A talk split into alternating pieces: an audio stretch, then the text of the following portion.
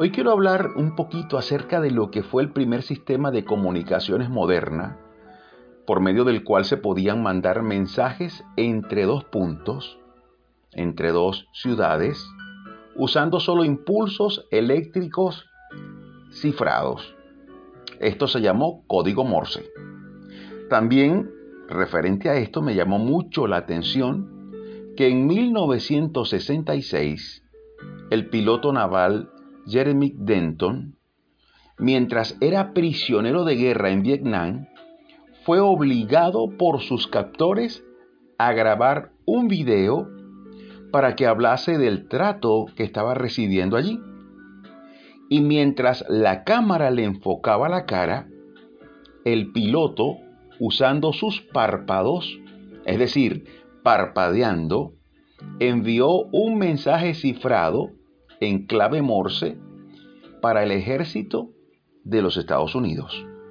Pudieron entender lo que decía descifrando qué cantidad de veces parpadeaba en clave Morse. Increíble. Y avisó, dio información clave porque conocía este código, estaba entrenado para esto. Aprender a parpadear en código Morse es algo que lleva trabajo, es lento, pero es efectivo. Esto ha ayudado a muchas personas que no pueden hablar o hacer ningún tipo de gestos, de movimientos, y esto ha sido una herramienta para ellos comunicarse. Y por cierto, en la actualidad existen dispositivos, teléfonos, que se pueden configurar para que acepten entradas en código Morse y esto para personas con problemas motores o de movilidad reducida. Así que este código es una manera antigua pero muy efectiva de enviar mensajes. También se puede usar este código con luces, encendiendo y apagando una linterna, con faros en alta mar, con sonidos, golpeando alguna tubería para hacer rescates después de un terremoto, para rescatar a la tripulación de algún submarino que está eh, en problemas, entre otras muchas cosas. Pero por supuesto, para que sea efectivo, quien envía y quien recibe el mensaje deben conocerlo muy bien, deben saber enviar y descifrar lo que se envía. Yo creo que todos deberíamos, como una actividad extra, aprender a enviar una palabra en código Morse. Por lo menos allí en la casa sería interesante aprender algo de esto. Y leyendo este artículo, recordé cuando Jesús les reprochó a los fariseos el hecho de que distinguían los cielos, descifraban los cielos, en el aspecto de si llovía o no, pero no podían distinguir las señales de los tiempos. Esto está en Mateo 16 del 1 al 3. Dice, vinieron los fariseos y los saduceos para tentarle y le pidieron que le mostrase señal del cielo. Mas él respondiendo les dijo, cuando anochece decís, buen tiempo, porque el cielo tiene arreboles y por la mañana, hoy habrá tempestad, porque tiene arreboles el cielo nublado. Y les dice, hipócritas, que sabéis distinguir el aspecto del cielo, mas las señales de los tiempos no podéis. Por cierto, la palabra arreboles está seleccionada como una de las diez palabras más hermosas de nuestro idioma, del español. Y los arreboles se dan cuando las nubes adquieren un color rojizo al ser iluminadas por los rayos del sol. Arreboles. Bueno, y si Jesús reclama esto, y le reclama a los fariseos, y si era importante discernir los tiempos antiguamente, imagínate ahora en los tiempos que vivimos, la importancia que adquiere discernir lo que estamos viendo con todas las cosas que estamos viviendo y con todo lo que falta por verse.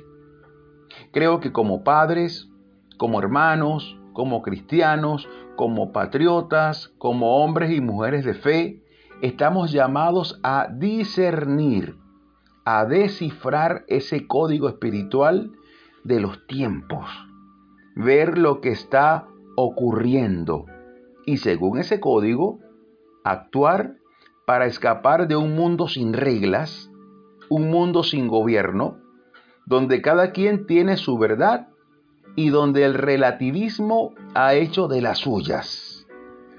Tanto que la moral y las buenas costumbres, eh, y esas costumbres que han regido a la humanidad por milenios, se nos están cayendo a pedazos.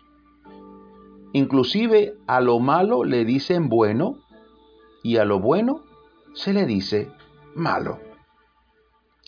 Y en un mundo así, usted y yo, para formar a los nuestros, eh, y para formarlos en un mundo que está tan convulso, necesitamos descifrar muy bien la palabra de Dios. Ese libro perfecto, ese libro de moral, de gobierno, de verdad, ese libro de justicia. Pero ese libro está en un código que solo se entiende en lo espiritual.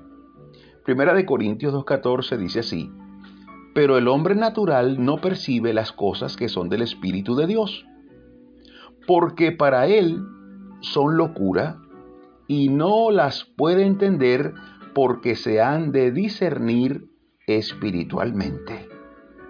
Espiritualmente. Quiero dejarte hoy esta reflexión porque no hay otra manera de salvarnos y de salvar a los nuestros, sino solo por el código hermoso de la palabra de Dios. Si tú has leído la Biblia, si has leído y no has entendido, he escuchado muchas personas que dicen, yo leo pero no entiendo. Bueno, hoy te invito a que juntos podamos orar al Espíritu Santo que nos ilumine para descifrar las escrituras, para descifrar esos códigos y así vivir de acuerdo a la ley de Dios. Debo decirte igual que debes tener un guía espiritual, por supuesto, un maestro, una persona de buen testimonio que te oriente y te guíe en la sagrada palabra de Dios. Únete a una familia, a una iglesia, a una familia de fe. Eh, también puedes, si quieres, consultarme escribiendo a mi correo. Pero lo importante es que puedas entender el plan de vida que Dios tiene para ti. Yo hoy quisiera con todo mi corazón invitarte a orar. Decirle al Espíritu Santo que comience a llenar tu vida para que podamos descifrar esa hermosísima y poderosísima palabra de Dios. Repite por favor después de mí estas palabras. Señor Jesús, necesito vivir de acuerdo a tu palabra. Ayúdame a entenderla. Ayúdame a vivirla. Espíritu Santo de Dios, toma mi mente, renuévala y muéstrame los códigos de la salvación y de la vida eterna. Te acepto como maestro, como guía, como Señor y Salvador de mi alma. Gracias Dios. En el nombre de Jesús. Amén y amén. Recuerda, el hombre natural no percibe las cosas que son del Espíritu porque para él son locura no las puede entender porque solo se han de discernir espiritualmente. Y no, la, no, no las vas a poder entender si el Espíritu Santo no te guía.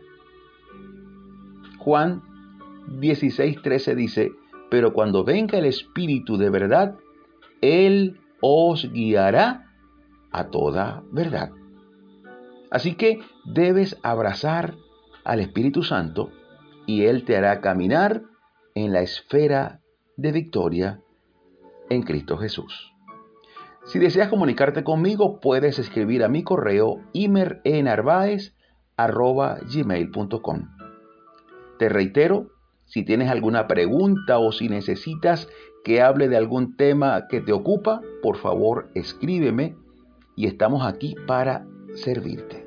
Me despido como siempre, agradecido con Dios porque nos permite seguir aquí, dando pisadas de fe junto a ti. Hasta la próxima, Dios mediante.